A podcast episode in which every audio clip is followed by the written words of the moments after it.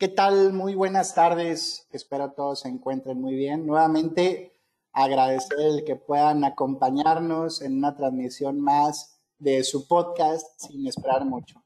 El día de hoy nos acompaña Rolando Sandoval, Miguel Manzanares y su servidor Misael Manzanares. Pareciera que pasa muy rápido el tiempo de la semana anterior a que estemos nuevamente reunidos el día de hoy para tocar algunos temas de, de interés. Miguel, ¿qué esperas el día de hoy? Tardando mucho, una, una buena conversación sobre temas que no conocemos.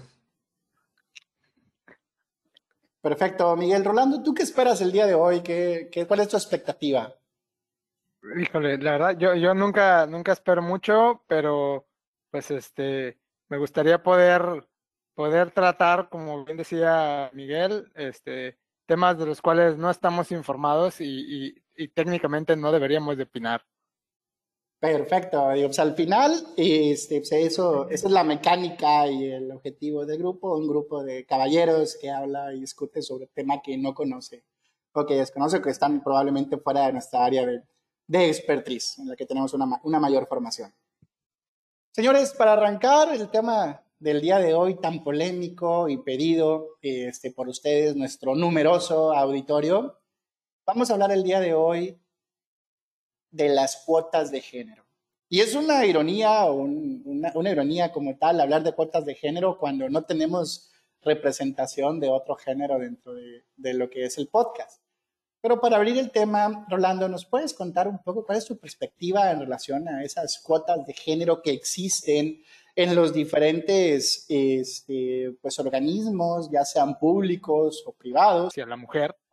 Pero eh, considero que en los tiempos actuales es un error manejar cuotas de género porque, como bien comentabas, impide la posibilidad de, de, de, que se tenga a la mejor persona o la persona más apta para un puesto en particular.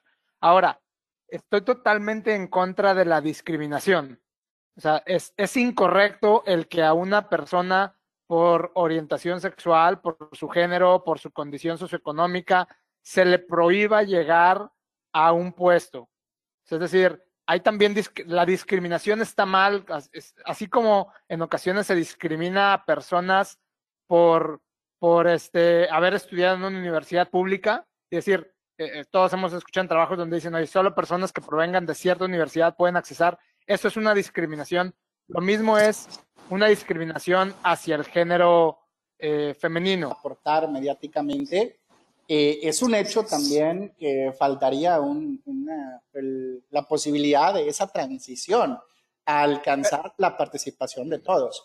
En, en este pero, caso, pero, ¿tú consideras que ahí, los elementos de, necesarios para que ya no existan las cuotas de género? Yo creo que sí, y, y realmente voy a, voy a tomar frases que provienen de un argumento que dio Jordan Peterson, en donde él ¿Es decía... Un machista canadiense, no, no es canadiense. No, no, no, no es un machista canadiense, es un sí, filósofo canadiense. canadiense.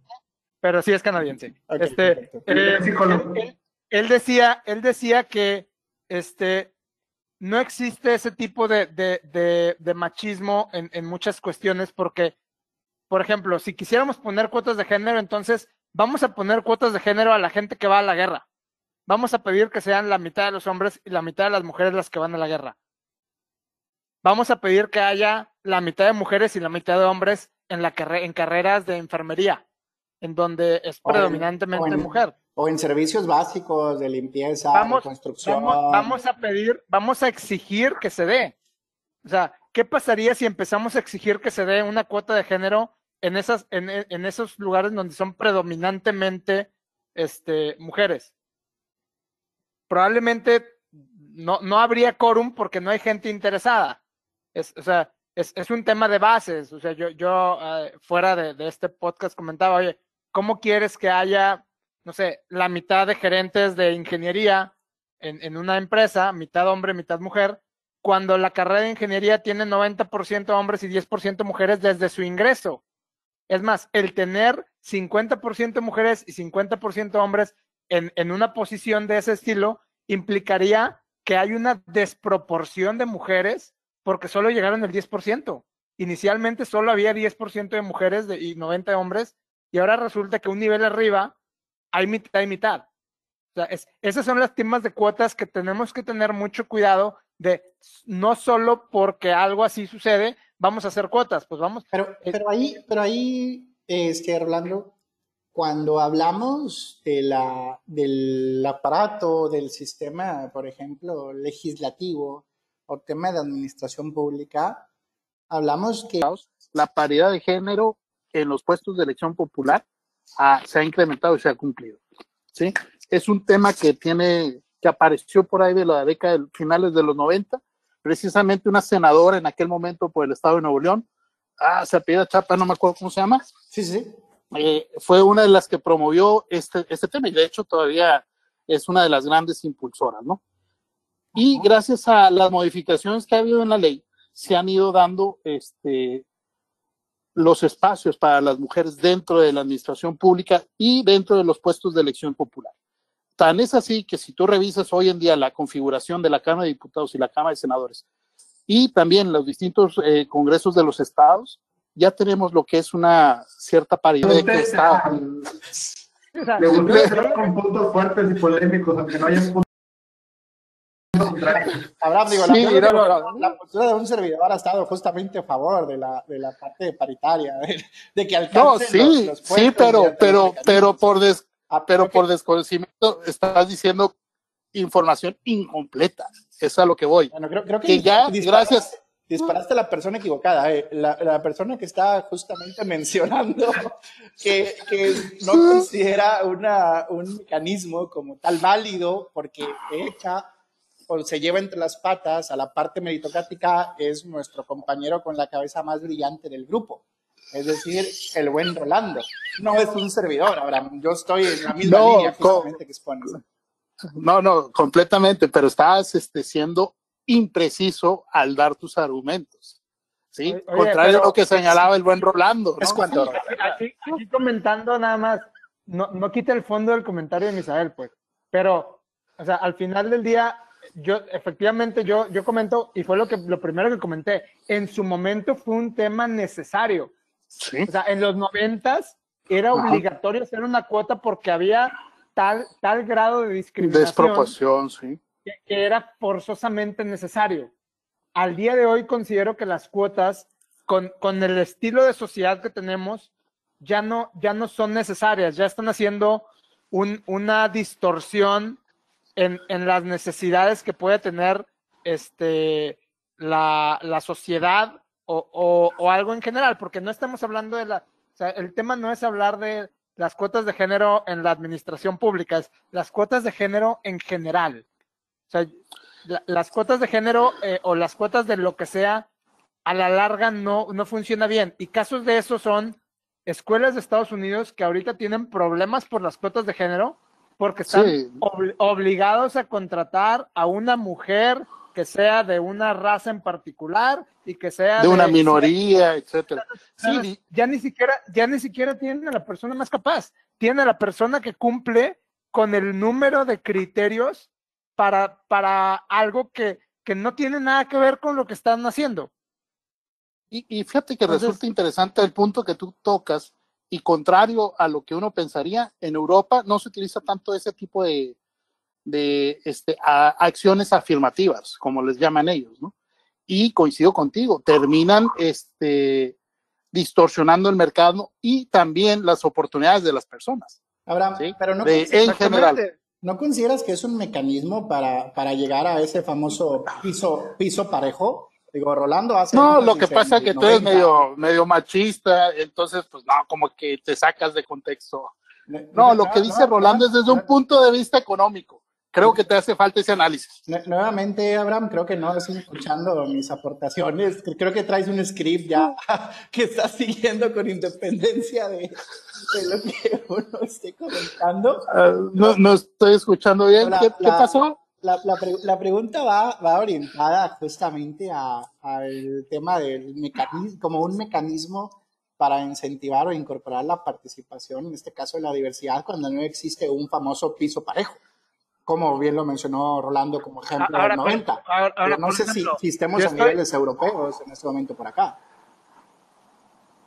No, y de No, hecho no. estamos, pero sí hay un machismo este, intrínseco en la sociedad que está impidiendo la paridad de género, pero no tiene Pero- que ver con las cuotas, tiene que ver con, con, el, con la manera en la que nosotros gestionamos la familia en México. O sea, a diferencia de, de Europa, en donde la mujer sigue en el mercado laboral y, y incluso pospone su decisión de tener hijos, X o Y cuestiones, en México somos, o sea, en, en ocasiones no tenemos la, la, los mecanismos para permitir que la mujer se mantenga en, en el entorno este, laboral, que no tiene que ver con las cuotas, tiene que ver con cómo está establecida la ley que está limitándole la capacidad de crecer profesionalmente. Es decir, si no me da los mecanismos para, para tener cómo cuidar a mis hijos cuando estoy trabajando, horarios que se adapten a un horario laboral, o sea, el decir, oye, la guardería te atiende de cierto horario a cierto horario y después de eso, pues a ver cómo le haces, impide a la mujer hacerlo. Pero eso es, una, eso es un tema de machismo estructural que no se va a solucionar con las cuotas de género, porque las compañías no van a cambiar su horario laboral por esa cuestión. O sea, entonces, el problema es otro, no es la cuota, es, es, el, es, el, es la estructura in- en la cual está hecha eh, la sociedad mexicana. ¿Bajo, bajo, qué Y no se va a eliminar con eso. Lo, lo que, ¿Bajo qué contexto sería válido una cuota de género?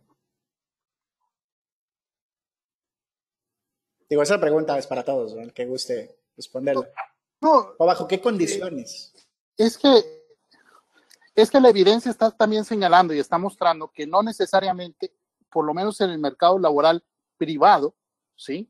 No en el sector público, en el mercado laboral privado está provocando distorsiones, ¿sí? Pero, Como pero por ¿qué- ejemplo el caso que qué- mencionaba en estos momentos Rolando. ¿Qué regulación tienes en el- la parte del privado como cuota de género? Eh, la ley federal del trabajo todavía no, aquí en el caso de México, todavía no llega a contemplar una, una situación de esa naturaleza. Entonces, Pero, por ejemplo, ya ha habido casos. No, espérate, déjame hablar, hombre, siempre tan autoritario tú, Misael. Es por Es que- demás, es que esto estás- yo no lo voy a permitir, ¿ok? estás en mi plataforma, Abraham. No Todavía- estoy catifleando. Todavía, todavía que te, te incorporas tarde y te permito acceder a mi plataforma. Uh, que la canción. Este, ah, no te No, sí. Adelante, discúlpame, te escucho. No, no, sobre la regulación. no, no, que el auditorio, eh, que el auditorio juzgue esto más adelante, porque sí, definitivamente es demasiado. No, mira, ya en serio. Este, fíjate que aquí los organismos que han provocado esta situación son eh, la COFEPRIS, la COFEPRIS, la, la, ¿La Comisión Federal para Sanitarios? No, no, no, no, no, no, libertad. espérate, per- permíteme, no, la, la comisión está de contra, contra la discriminación, la, la contra la discriminación. Sí, sí, sí. Ay, ahorita se, eh, la CONAPRED, sí, contra la Sí, discriminación, sí, sí, sí, mal no recuerdo. En esta última donde invitaban al Chumel y que por haberle llamado Chocoflán a- al hijo de, del presidente, lo terminaban vetando y terminaron hasta que que sí parecía Chocoflan, que, que, que, que, que sí Bueno, parecía que la- Chocoflan. que- güey. Recordemos el disclosure que la opinión de nuestros compañeros y donde hacemos al momento No, de pero ver, que es únicamente pero de las personas. Adelante, Abraham, Mira, a, tra- a tra- a través de la CONAPRED han estado haciendo este tipo de acciones para evitar la discriminación, pero también darle espacios a las mujeres. Por ejemplo, un caso muy emblemático que ha sido, está por ahí, eh, regla general en los, en los currículums, ha sido todavía en algunas partes un requisito indispensable que se incluya la foto de la persona, ¿sí? Y eso lo consideran como eh, discriminatorio. Pero, sin embargo, en el caso de los bancos, en el caso de ciertas compañías de teléfonos, este, son necesarias y lo siguen ocupando. Y en base a ello, lo toman, eh, lo toman en cuenta. Bueno, a raíz de un caso similar con una compañía de teléfonos, se obligó a que esta compañía quitara eso. Sin embargo, pues ahí está una confrontación de derechos. ¿Dónde Es que está la libertad de contratar? Bueno, el tema es eso. Yo, yo, y yo lo comentaba al inicio, estoy en contra de la discriminación en general. O sea, eso es un tema de discriminación, como el hecho de discriminar a alguien por estar embarazada, a una mujer por estar embarazada, a discriminar a una mujer por estar casada. ¿Qué pasa? Y que sabemos que hay lugares en donde por estar casado te discriminan a una mujer y no la quieren contratar. Y, o, o por estar en proceso de casarse. Oye, estoy comprometida, no te quiero, no te quiero contratar. Ah, pero un hombre está comprometido y sí lo quiere contratar porque es más probable que sea, este, que se quede más tiempo. Eso es discriminación y eso no está correcto. Pero no se soluciona con una cuota. Se se o sea, eso, eso es un tema que yo comentaba, es un tema estructural y es un tema de mentalidad que, que tenemos que cambiar desde la niñez y desde Bueno, la cultura pero- damos a la gente, pues. A ver, Pero también la manera en cómo lo han hecho Ajá, perdón, Abraham. es a través de la ley. Eh, perdón, es a través de las leyes. Es- Sí, lo- uno pensa- son las condiciones como para que se implemente una cuota. Y creo que nadie respondió a esa pregunta. Nos fuimos por otro extremo, nos fuimos a factor de Yo creo que, yo creo que nos la- fuimos a una- la COFEPRIS incluso. una condición, una condición para que sí se dé la cuota es si hay evidencia desde su inicio la proporción entre hombres y mujeres es la misma y, y por alguna y por, y por alguna razón desconocida al llegar al primer al primer nivel de crecimiento se rompe esa proporción. ¿A qué me refiero? Voy a dar un, un ejemplo y es un ejemplo de probabilidad. Asumamos que en una población de profesionistas Toma nota, la toma profesión nota. que, la profe- la profesión, la profesión que queramos. Tenemos que tener 50% hombres y 50% mujeres al inicio. Y efectivamente eso se cumple. Oye, al inicio entra la, la mitad son hombres y la mitad son mujeres. Nos esperamos para que una persona suba de puesto, tiene que tener cinco años de antigüedad. Si cinco años después la proporción de hombres y mujeres es 70-30, yo me esperaría que la proporción de personas que están en el segundo nivel sea 70-30, porque ya muchas mujeres salieron del mercado laboral por X o Y situación, pero ya la proporción de personas que puede aplicar a esa condición que es que tengan cinco años de antigüedad, ya es 70-30. Si, si, si, la, si haciendo eso vemos que la proporción de la gente que sube es 95-5 o 90-10, hay una distorsión y efectivamente tenemos que poner una cuota. Pero si, si desde el inicio solamente el, o sea, asumiendo los niveles jerárquicos más altos, decimos, oye, si, si, de, si hablando desde los primeros niveles jerárquicos, desde la primera necesidad de, de- de incremento jerárquico, ya la proporción es 70-30, pues arriba va a haber 70-30. Y si después de eso, para, ya que llegas al nivel 1 de, gel, oye, pues ahora resulta que, que arriba hay 5% de mujeres y 95% de hombres, cuando abajo había 50 y 50. Pues, pues tiene que ver con la proporción de salida de, las mujeres del mercado laboral. Que también, eso sí es un dato, las mujeres este, no for- dentro del mercado formal no son la mayoría. Y no sé si me di a explicar, o sea, yo sé que tal vez ustedes que son este, vendedores o abogados, pues no, la, la probabilidad no es un tema que sea su, su día a día, pero de alguna manera hace sentido. Abraham creo que tomó notas al respecto, ¿eh? creo que está haciendo un pequeño mensaje. No, lo que pasa es que Misael me está bloqueando ahí de repente, y una disculpa. La Este, censura. pero La no, censura patriarcal. pero no sé, en el caso de Miguel, o sea, por ejemplo, también en el, en el lado ahí de, de las empresas donde tú te has manejado, ¿qué, qué experiencia nos puedes comentar al respecto? Yo creo que, que esto del, del techo de cristal, yo creo que las cuotas de género son un mecanismo equivocado. Creo que tiende a corromper las organizaciones, eh, desvirtuando la, quitándole valor a la, a la parte meritocrática, a la parte de la capacidad que tenga cada quien independientemente de su de, de, de, de sus demás factores que no sean relevantes para la, la tarea en cuestión y empiezas a darle mayor peso a, pues, al género, al, al color de piel, a las preferencias sexuales, a otras cosas que no tienen nada que ver con la función específica que vas a desempeñar.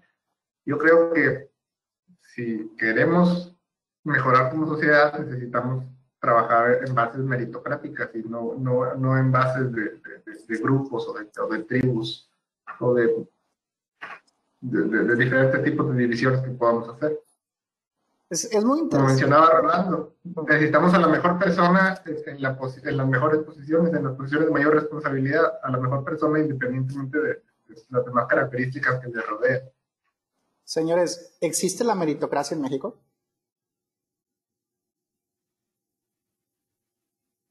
Yo la verdad te puedo decir que existe, pero es una es una batalla cuesta arriba. La realidad dentro de la naturaleza humana, el, el querer, el querer este, relacionarte con gente similar a ti. Entonces, eso, eso indirectamente genera, genera el nepotismo.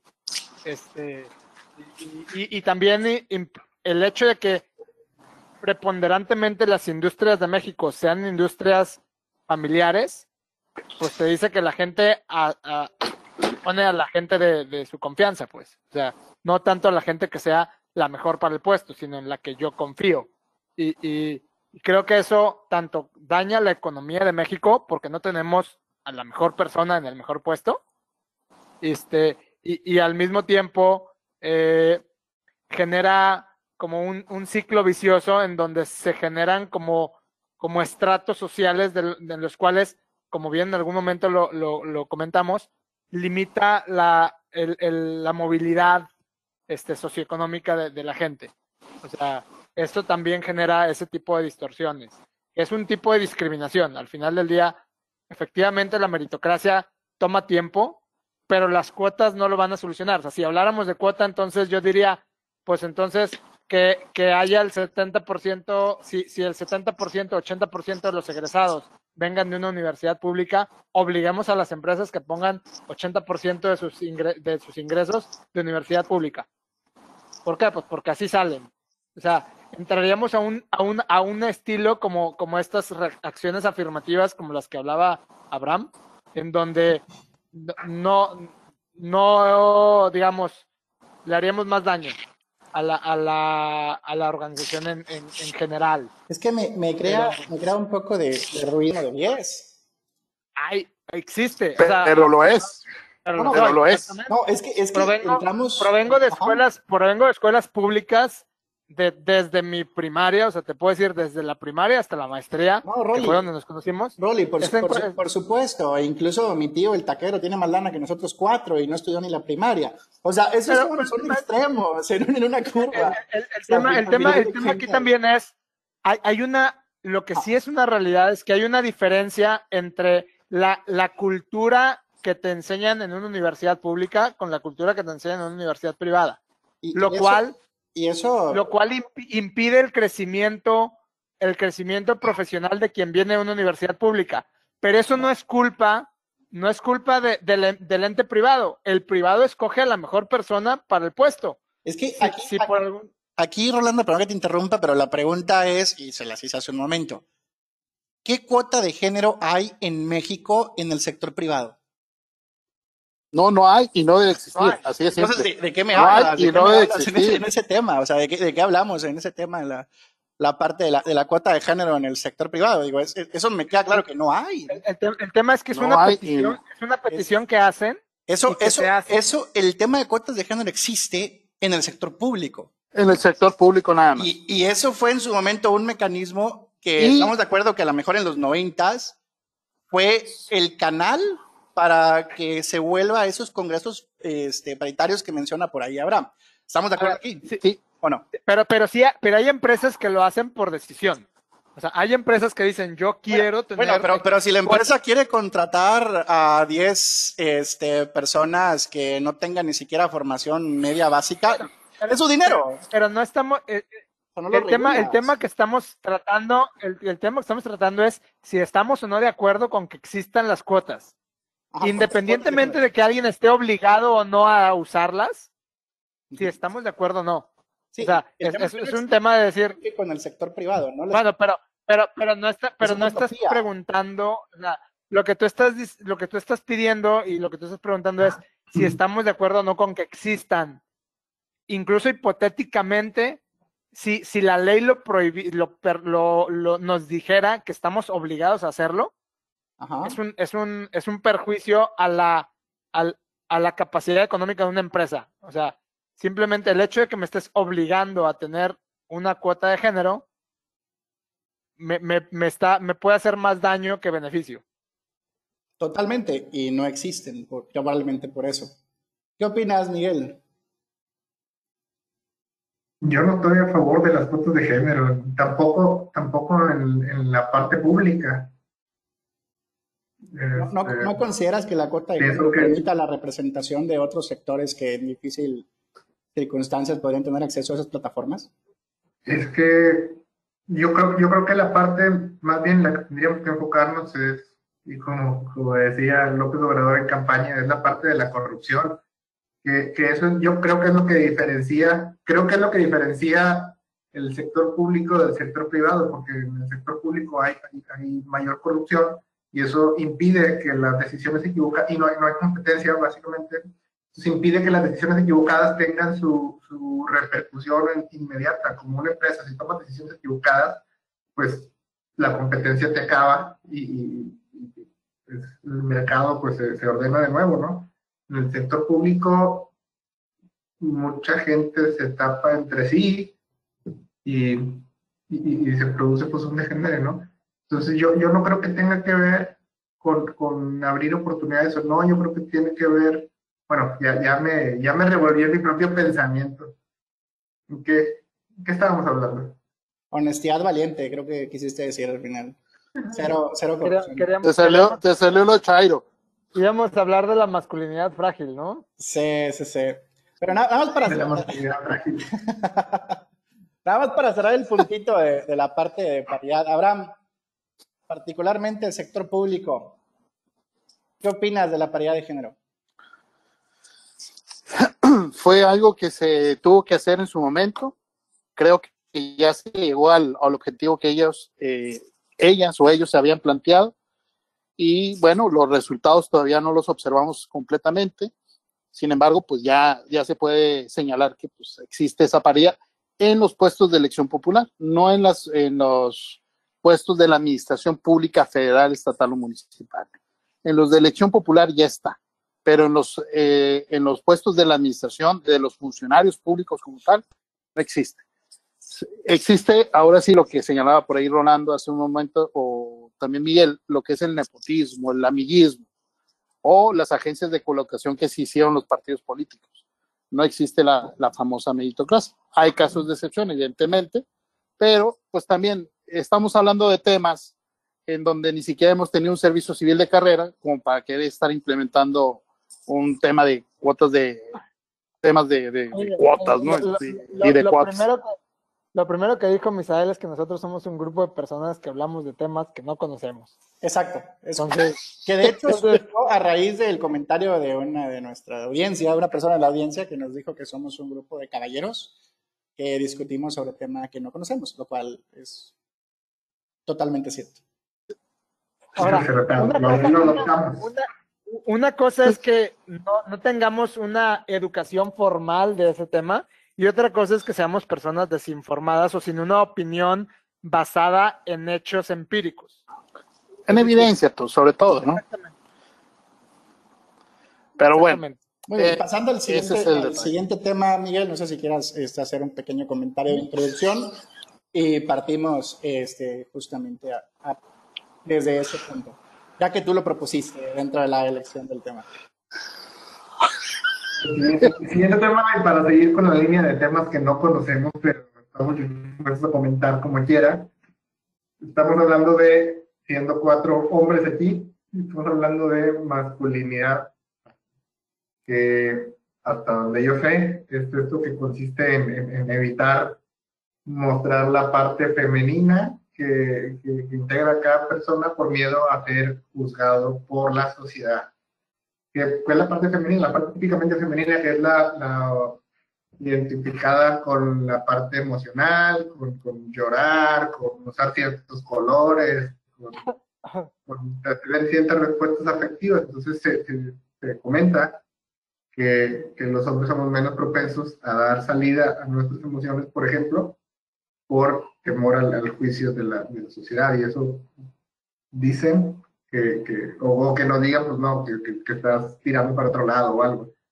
Y eso es lo que se conoce, hasta donde yo sé, como masculinidad frágil. O sea, como el machismo. Creo que no. Bueno, Es creo como que sí.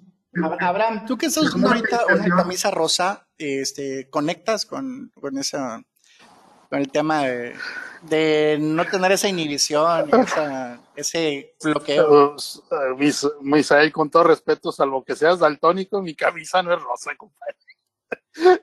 No, yo, Perdón, lo yo considero con- que con el color del labial, me confundí, perdóname. Ah, yo considero que es un tema eh, que va mucho de nuestra cultura, ¿no? Estamos formados de una manera diferente, en donde todavía hay, hay familias o existen familias donde pues, eh, los hombres no lloran, punto. Y a través de eso se va forjando una, una cierta eh, idiosincrasia de creer que pues, el hombre tiene que mantener ciertos estándares por cuanto a las relaciones eh, que tiene tanto con otros hombres como con las mujeres. Y yo, la verdad, eh, desconozco algo de lo que dice Miguel en cuanto al, al tema como tal. Digo, no, no, no me he adentrado en el tema, no, Esa es no sé, soy, soy un ignorante, soy un neófito en, en- en ese aspecto. Pero lo que sí puedo decir es que se ha visto modificada el concepto de masculinidad. ¿no? Por ejemplo, eh, cuando fueron famosos estos los eh, heterosexuales, o cómo les llaman, metrosexuales, los metrosexuales, ¿no? Los metrosexuales, ¿no? O sea, y, y ejemplificados con los futbolistas, ¿no? Eh, de que ya usan, eh, bueno, yo no tengo cabello, ¿no? Pero estas ligas para el cabello, este, que se hacen ciertas cirugías plásticas, sobre todo en la cara, o sea, ese tipo de cosas yo, pues simple y sencillamente no es que las desapruebe, Con los ojos de manera externa. Con- con- contestando la pregunta, biológicamente sí podemos llorar. Perfecto, perfectamente respondido. Miguel, ¿qué opinas? Un hombre puede expresar sus sentimientos. Claro, pero tendemos a no, a, a no hacerlo. Tendemos más a, a- a guardarlos y reservarlos para nosotros mismos. Simplemente eh, eh, no, no vemos igual a una mujer que llore, o sea, la justificas por- porque es mujer y por lo- como estamos estructurados en la sociedad, la justificas, la ves llorar y dices, es normal, pues sucede. Pero ves a un hombre llorar y, y- y nadie va a sentir empatía, o muy pocas personas van a sentir empatía por esa persona. Oye, ¿cómo, cómo, cómo dijiste, o sea, que se permitía a una mujer llorar porque es mujer? Mm, mm, Eso es un comentario muy machista.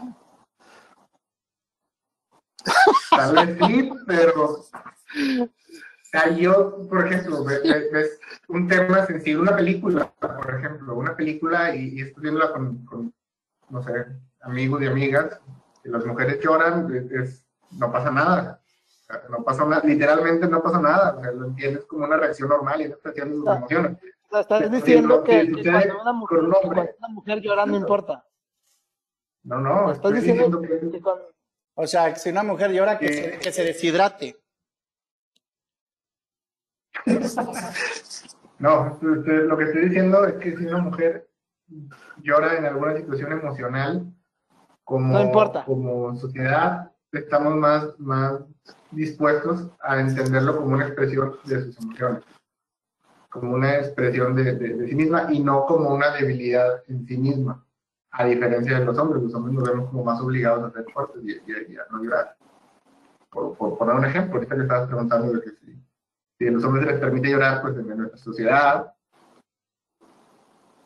es, es algo que, que lo puedes hacer, pero acarrea un juicio.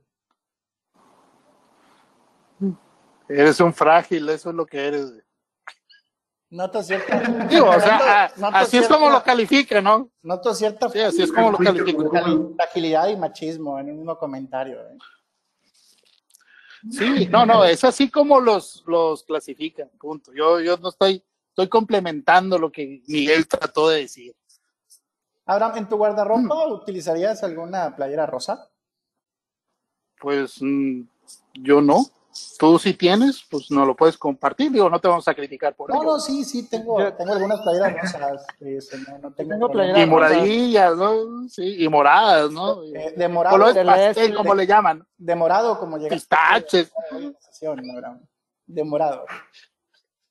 Es la luz, compadre. Yo, yo no, a diferencia tuya, yo no he puesto luces aquí en mi estudio, ¿verdad? Abraham, de, de retrasado, Abraham, de retraso, de no llegada, de morado. Ah, sí.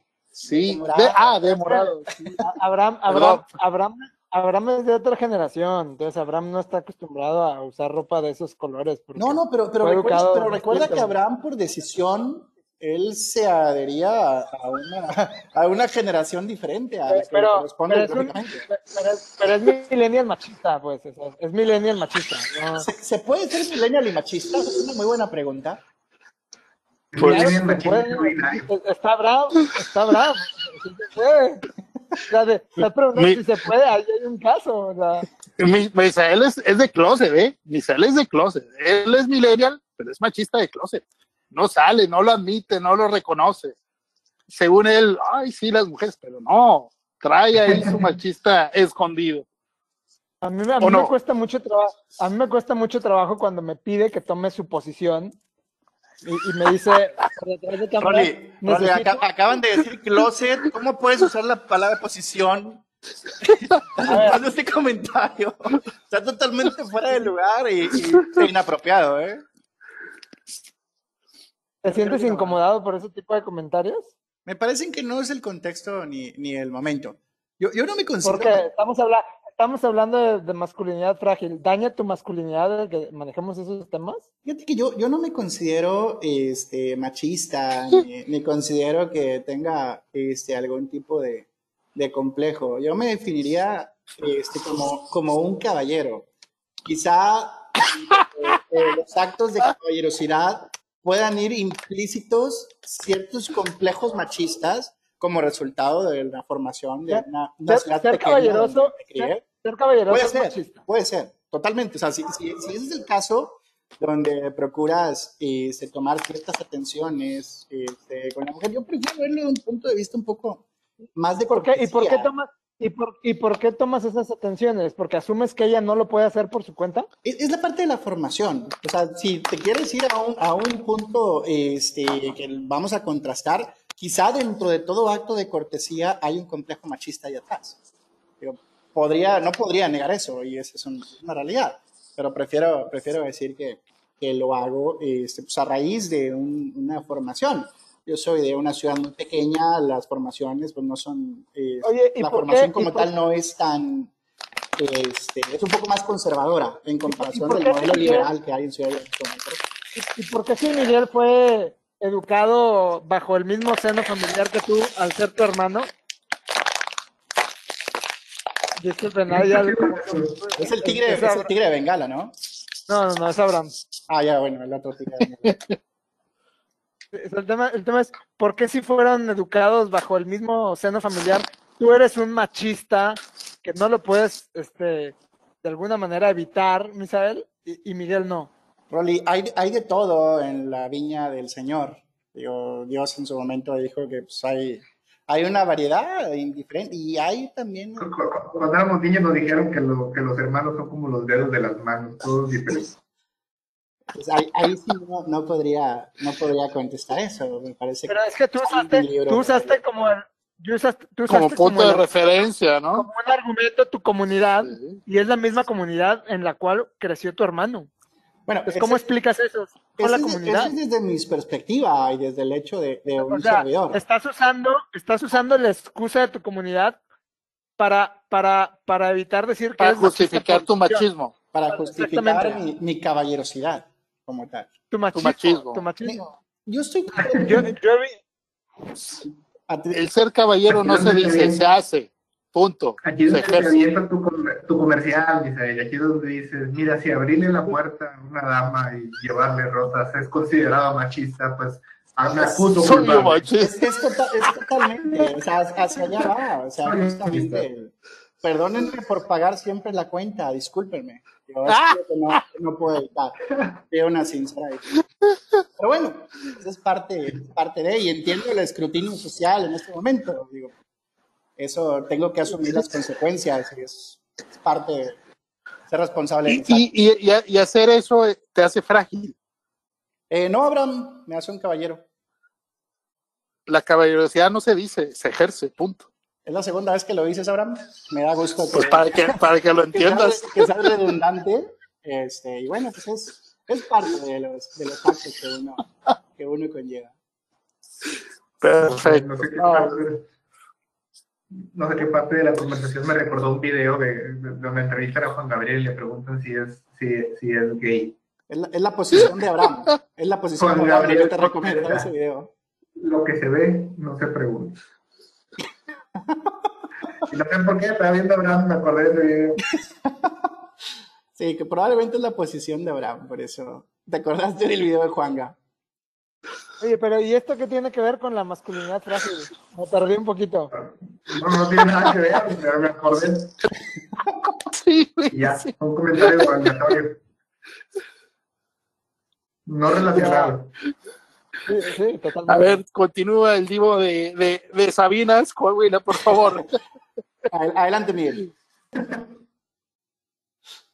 Es el lado, No, es el lado hay artístico, a ver, es el lado artístico. Deberían ser otros vivos. Más, más, más representativos de, de, de, de la población. Porque este tema no dio mucho para, para desarrollar, porque la verdad es, es más lo que ignoramos que lo que, que lo que podemos opinar, ni siquiera para hacer debate.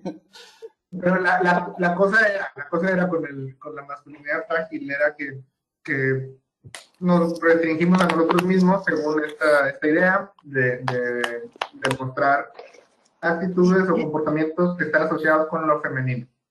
¿Y en qué crees que nos perjudique? O sea, ¿dónde entra el, el, el, el, el hecho de decir, oye, permíteme expresarme como yo me quiero expresar? Si tú te quieres expresar llorando, pues te permito que te expreses llorando. Pero si yo no me quiero expresar llorando, pues es como que mi problema, ¿no? Es que creo que eso O sea, se refiere, no, Orlando. creo que se No, no trates, no traten, no, no tratemos de, de generar, de obligar a una persona a cumplir ahora con los nuevos constructos sociales, porque ese, es, ese es el tema, justamente, la, la creación de un, De- de- una, de un paradigma, Ya. de un personaje. Ahora- ahora-. O sea, yo, yo- y, y si yo no quiero, y si yo no quiero ser, este, o si yo no soy tan sensible con mis sentimientos, ¿qué problema tienes? O sea, también, también es un tema de que nos está gustando el que todos seamos como una, como una persona quiere que seamos. O sea, si ahora todos queremos, si ahora queremos hablar de manera, en un este tono o neutral o en un género neutral, ahora todos tenemos que hablar en género. eh, Ah, es, un- es una estupidez eso. Este, eh, o sea, si, si, si ahora, si ahora está de moda, ahora vamos a criticar a los que no lo hagan. ¿Cómo por qué? ¿Dónde está la libertad de ser como uno quiera ser? Bueno. Mientras no esté dañando, mientras no esté dañando un tercero. Pues es O que sea, es, es un es- tema de decir, pues, esa parte de ser quien quiere ser, pues sí, totalmente es así. Digo, si vives en una isla y no tienes a nadie y no tienes una convivencia en sociedad, pues me queda claro. pero, El tema- pero ¿dónde no está, vives, no vives en una isla y tienes constructos Pero ¿dónde sociales que existen, que son dónde No, la, la libertad de expresión existe, está resguardada justamente en un artículo por ahí constitucional, puedes Entonces, ¿por libremente. qué, por qué- entonces, ¿por qué criticamos a una persona? ¿Por qué estamos buscando que una persona sea de otra manera si está en su derecho de ser, de ser libre y de comportarse como, como él lo considere? Porque es un constructo social, Rolando, son, Oye, y- son acciones y- que y suceden qué- cuando la gente se organiza en cómo- sociedad. ¿Y, estar- cómo sabemos? Podemos estar a favor, podemos estar en contra, pero. No, pero por ejemplo, ¿cómo sabemos que eso no es un tema biológico y no es un tema de un constructo social? O sea, ahí sí yo desconozco, no, no, yo también. lo creamos. No, no, no, pero pues así viene Grecia. por, por eso, pero si resulta que el 90% de los hombres en todo el mundo son de esa manera, mira el caso de los nórdicos de hace miles de años. O sea, mira, el- mira el caso de, de- de muchas sociedades que, que ¿cómo, ¿por qué decimos que algo es, es un tema de un constructo social cuando puede venir más de una condición biológica?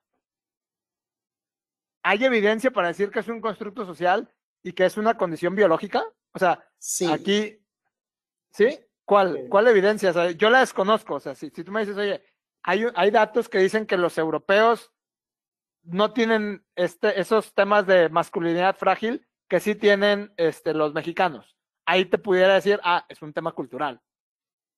Pero si no existe, pues, pues como, o sea, si no, si no tenemos evidencia o si no tenemos, si no me, me dices hechos que lo justifiquen, pues bien pudiéramos estar ante un tema biológico, como el hecho de decir el hombre tiene más testosterona y el hombre tiene ciertos, ciertos temas hormonales que lo hacen así.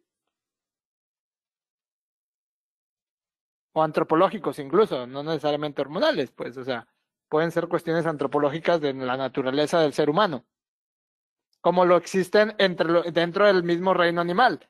Los machos se comportan de una manera distinta a las hembras y no por eso decimos que un gorila es un, tiene masculinidad frágil, güey.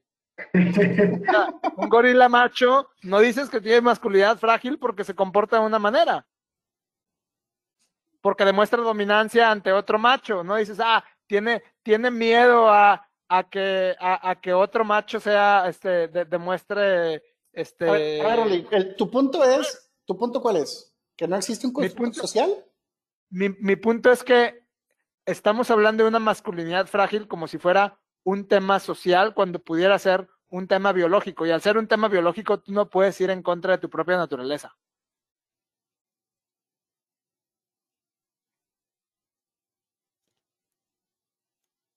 Estoy sin palabras, Rolly. No sé qué responder a eso. Speechless. Speechless. Para, para mí ese es el tema. O sea, criticamos algo porque queremos que cambie, pero si en tu naturaleza está desde que naces que así suceda, pues puede, puede ser que estás queriendo cambiar lo que no se puede cambiar. es como querer, es como querer decir, yo quiero que una mujer tenga la misma fuerza que, que un hombre de manera natural. no se puede. es que no se puede. estás en un tema de, de, hechos, como, como bien lo mencionas, cuando hablas de la fuerza, pues sí, sí hay una condición natural que, ¿Y qué tal, ¿y qué tal, y, qué tal si, tal neurológicamente también tiene que ver con eso? Porque mis hormonas... La parte, a ver, a ver, igual ahorita hablamos de tus hormonas, pero la, la parte este, justamente que hace mención, en la figura de masculinidad frágil, que creo que comentaba por ahí, por ahí Miguel, es la, la complejidad de, de, poder externar ciertos este, comportamientos o ciertas conductas por el tema de, de ser juzgado en, en, sociedad. O sea, es que, ¿qué tal, ¿qué tal si no como poco, de ser juzgado como poco hombre? Pero ¿qué tal, ¿qué tal si esa, si esa demostración viene, viene más de un hecho de decir, este, es la manera de demostrar dominancia y, y el hombre biológicamente por su, por su pasado genético tiende a demostrar dominancia.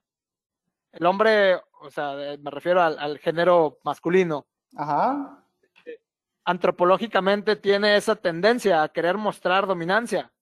Entonces, cualquier tema que, que implique el perder esa dominancia o el ser sumiso ante otro macho me obliga a que yo lo a que no lo a que no lo ejerza para evitar para evitar este ser considerado este inferior de alguna manera. El tema de usar una camisa rosa, ¿en qué manera afecta ese punto, Rolly? Digo, igual me puedes explicar un no, No, no, yo, yo, yo, no tengo ningún problema con usar camisas rosas, pero... No, pero, hay, pero hay gente que sí, Rolly. Por ejemplo, Abraham. Abraham tiene problema con usar camisa rosa.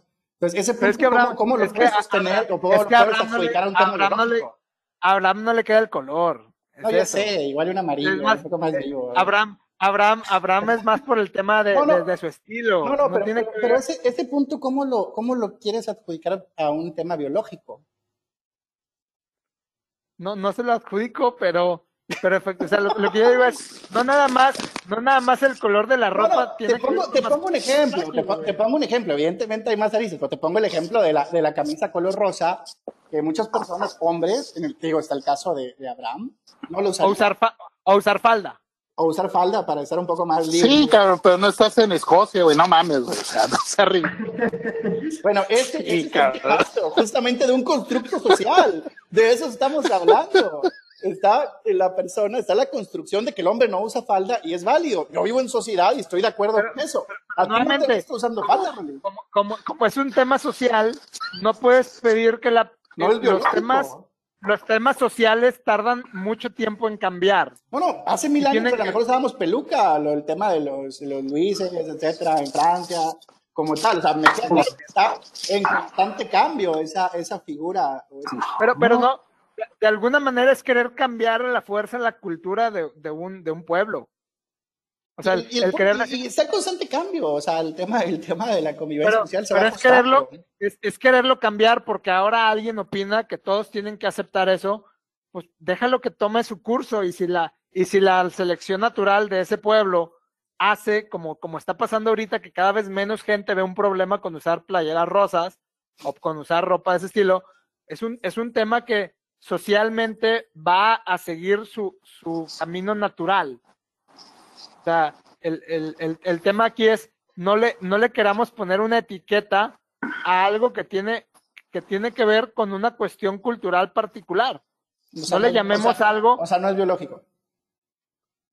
pudiera ser biológico la manera en la que se representa, porque en esa sociedad usar, usar color rosa se, se, se, se, se No- identifica no como... No, no, no. O sea, es, es un tema de decir, en, en esta sociedad usar un color rosa se identifica como algo que refleja menor dominancia.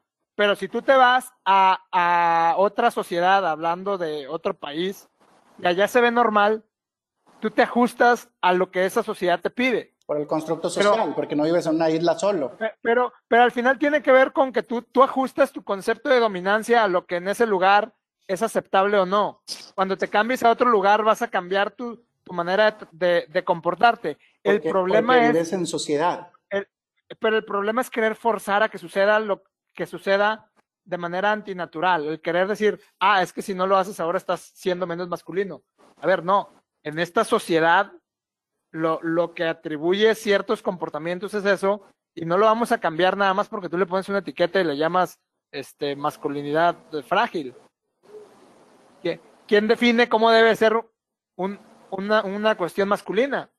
El ¿por constructo, qué? el Por- constructo social, lo acabas de decir hace Pero, un momento. pero de esa, pero Lo de que esa zona, o sea, social de esta, sí, sí, sí, a esta zona, a esta zona, zona, cada uno se va y, y si aquí, por eso, y si aquí, y si aquí eso, se puede y si aquí eso, no- que se puede ver si influenciado por, por medios de comunicación, por usos, por costumbres. El tema de los escoceses, por ejemplo, que citaba Brown, que usaban falda y acá no usas falda, es un constructo de la vida en sociedad y en el contexto. Vete a la mejor Escocia y a la- está bien usar falda. Tráete la falda aquí al centro de Monterrey y no va a estar bien. pero no, pero no, no es, pero nuevamente, no es fragilidad, Que ojo, que ojo, No que, no, que, no, que no con esto, creo que nadie estamos diciendo que se tiene que obligar a la gente a No, cambiar para- para y acelerar ese proceso de formación. No, no, pero que existe, problema- el, el tema es de que pero, existe. pero no, no, el tema, el tema es que tú le llames masculinidad frágil, y no es masculinidad frágil, son usos y costumbres Bueno, del bueno. lugar. Bueno, esa parte de masculinidad frágil la acabo de descubrir hace cinco minutos. Ajá, o sea, No, Miguel, el eh, tema. mi- mi- El tema que el se convierte, el tema es que se convierte en, una, en un ataque, ¿no? Se convierte en un ataque a, a- a- a tu Eh, forma el de ser, el ¿no? tema es eso, o sea, yo no estoy diciendo que, que sea correcto o incorrecto, estoy diciendo, no es masculinidad frágil, es temas de usos y costumbres de una zona particular. O sea, es como, es como cuando tú vas, no sé, a, a Europa, a Italia y la gente acostumbra, los hombres acostumbran a saludar de beso. La primera vez te va, En cierta zona de Hermosillo también, ¿eh? pero te va a parecer algo, te va a parecer algo extraño. Pero ya que llevas cuatro meses viviendo con ellos, dos meses viviendo con ellos, te parece normal. Pero cuando tú regreses a México, lo dejas de hacer. ¿Por qué? Porque son usos y costumbres. No, igual, no- igual no- este, ahí, ahí, Rolly, es que creo que estás en una discusión ya tú solo en este momento. O sea, el, el término de, de masculinidad frágil, pues se lo, le podemos hacer llegar tus comentarios a quien lo acuñó o a quien lo hizo. Digo, creo que ninguno de nosotros discute ahí esa, esa parte o ese, o ese punto como tal. Y, y hablamos pues, de usos y costumbres. O sea, eso es totalmente de acuerdo y eso va a cambiar en función Mi, de mi cada tema es eso, no, no existe la masculinidad frágil, son usos y costumbres de un, de un lugar. Cuando esos usos y costumbres cambien, la manera en la que se comporten los géneros va a cambiar. ¿Qué opinas, Abraham, de masculinidad frágil? No, lo que pasa es que el buen Rolando dice, pues allá en Europa, allá en Australia. Pues sí, compadre, pero la gran mayoría no sale de Poztlán, una cosa así, güey.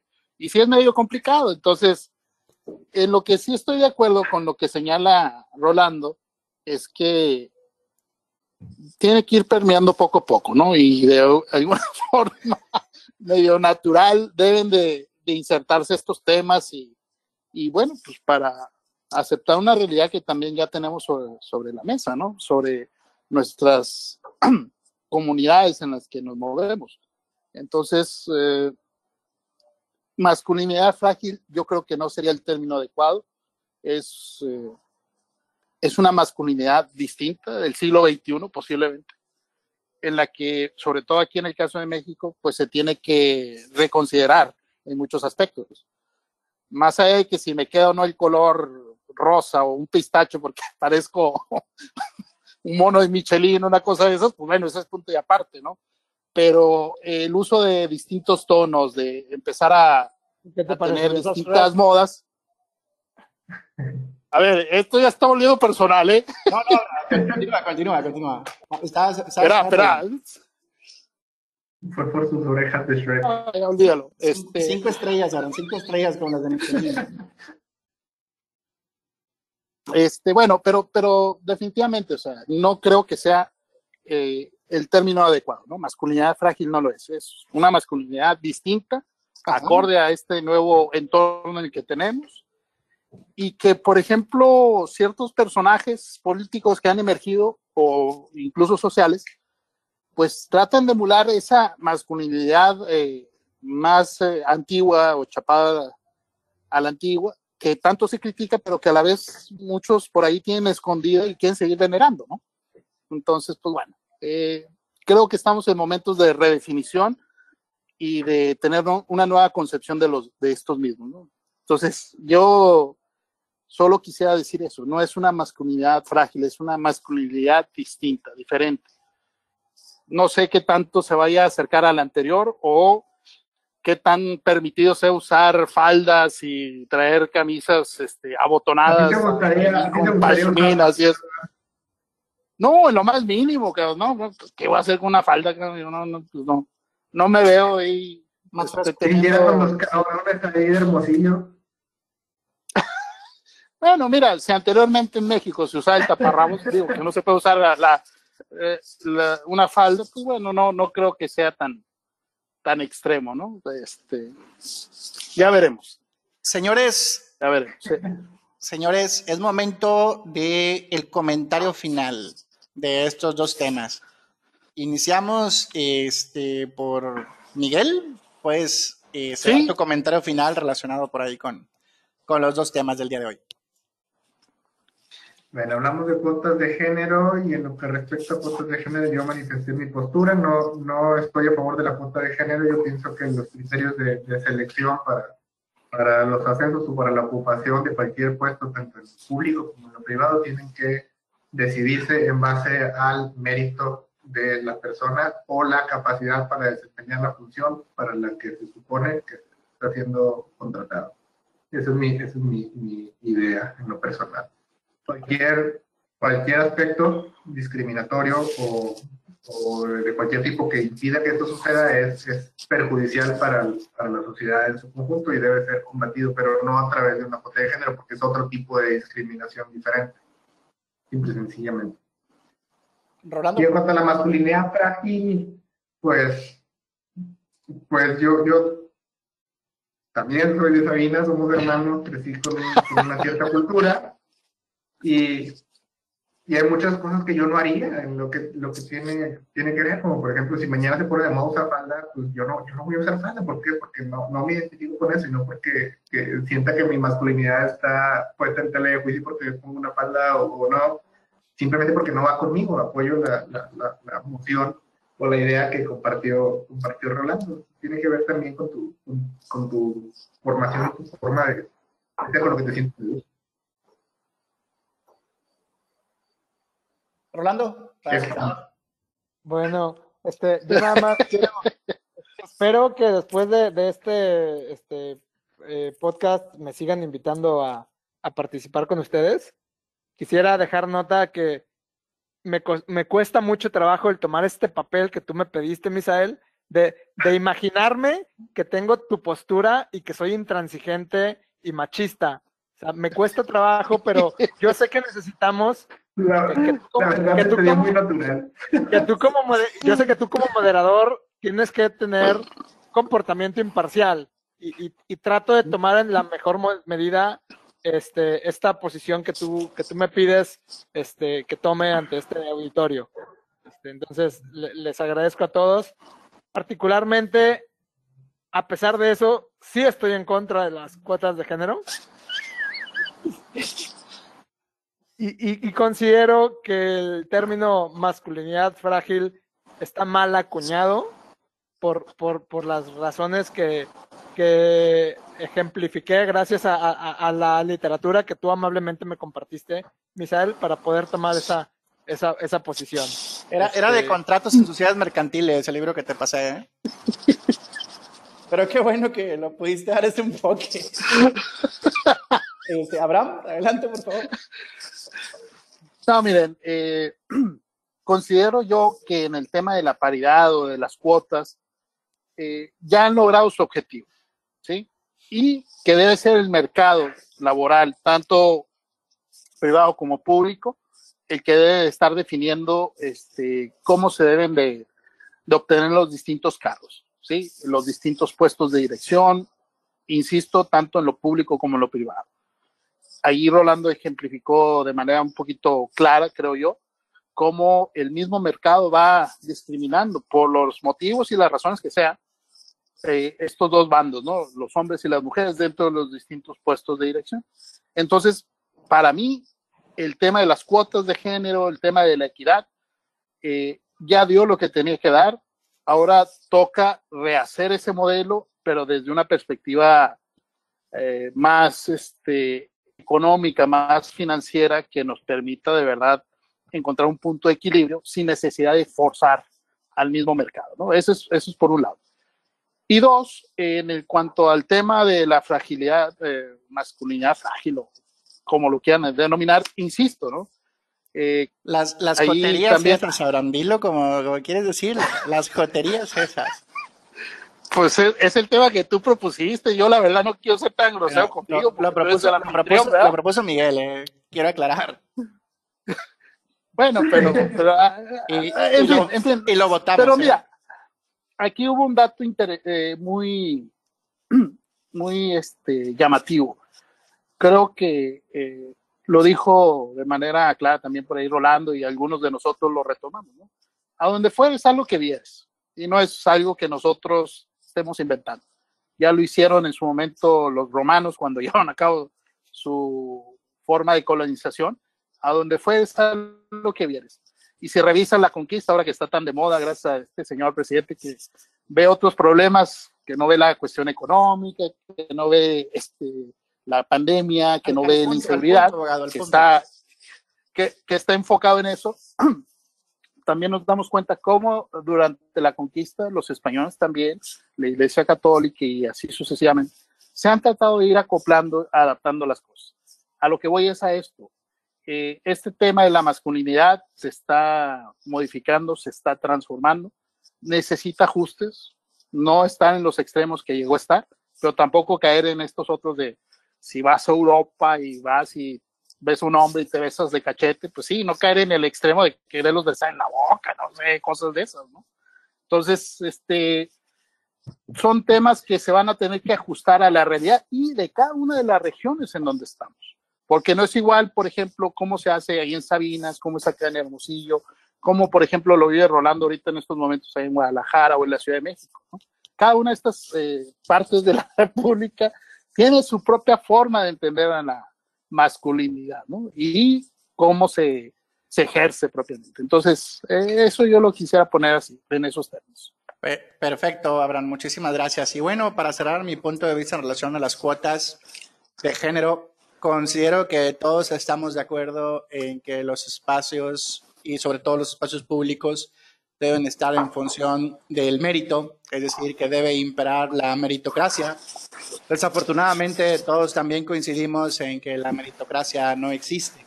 Y al no existir, el utilizar o el implementar mecanismos propios, como puede ser las cuotas de género, pueden servir para hacer ese, ese salvoconducto, para poder tener lo que tenemos actualmente, como son este, congresos eh, paritarios. Digo eso en relación a lo que es las cuotas de género y sobre masculinidad frágil, pues mi argumento como tal, pues es justamente que existe una vida en sociedad y la vida en sociedad, en sociedad tiene sus constructos y pues, al final estamos bajo ciertas reglas no escritas que todos atendemos, que a lo mejor no nos percatamos y en el momento en que vivimos, pues tenemos que, este, o vivimos sometidos a este tipo de, de cosas y esa también es una, es una realidad. Pero bueno, agradecer a todos este, nuestros amigos cercanos y familiares que son los únicos que se han dado la oportunidad de escuchar nuestra transmisión. Abraham, ya por favor silencia tu micrófono, está haciendo mucho ruido.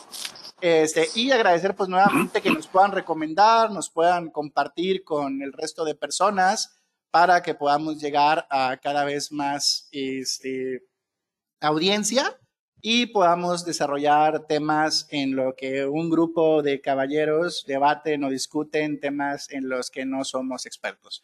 Muchísimas gracias a todos ustedes también que están por acá acompañándonos y que tengan una excelente noche. Saludos.